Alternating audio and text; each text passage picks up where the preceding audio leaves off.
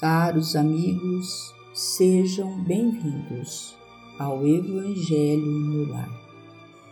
Que a paz do Mestre Jesus possa estar em cada um de nós, em cada coração, trazendo o alívio para as nossas dores do corpo e da alma.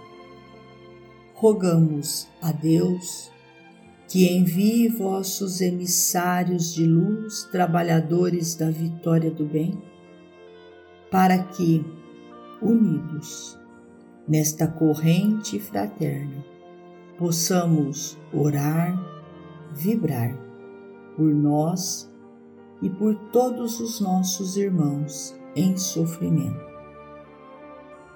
Do livro Ideal Espírita Indulgência a luz da alegria deve ser o facho continuamente aceso na atmosfera das nossas experiências. Circunstâncias diversas e principalmente as de indisciplina podem alterar o clima de paz em redor de nós e dentre elas se destaca a palavra impensada como forja de incompreensão a instalar entre choques. Daí o nosso dever básico de vigiar a nós mesmos na conversação, ampliando os recursos de entendimento nos ouvidos alheios. Sejamos indulgentes. Se erramos, roguemos perdão se outros erraram, perdoemos. O mal que desejarmos para alguém hoje suscitará o mal para nós amanhã. A mágoa não tem razão justa e o perdão anula os problemas, diminuindo complicações e perdas de tempo. É assim que a espontaneidade no bem estabelece a caridade real. Quem não reconhece as próprias imperfeições demonstra incoerência. Quem perdoa desconhece o remorso. Ódio é fogo invisível na consciência. O erro, por isso, não pede aversão, mas entendimento Erro nosso requer a bondade alheia. Erro de outrem reclama a clemência nossa. A humanidade dispensa quem a censure, mas necessita de quem a estime. E ante o erro, debalde se multiplicam justificações e razões.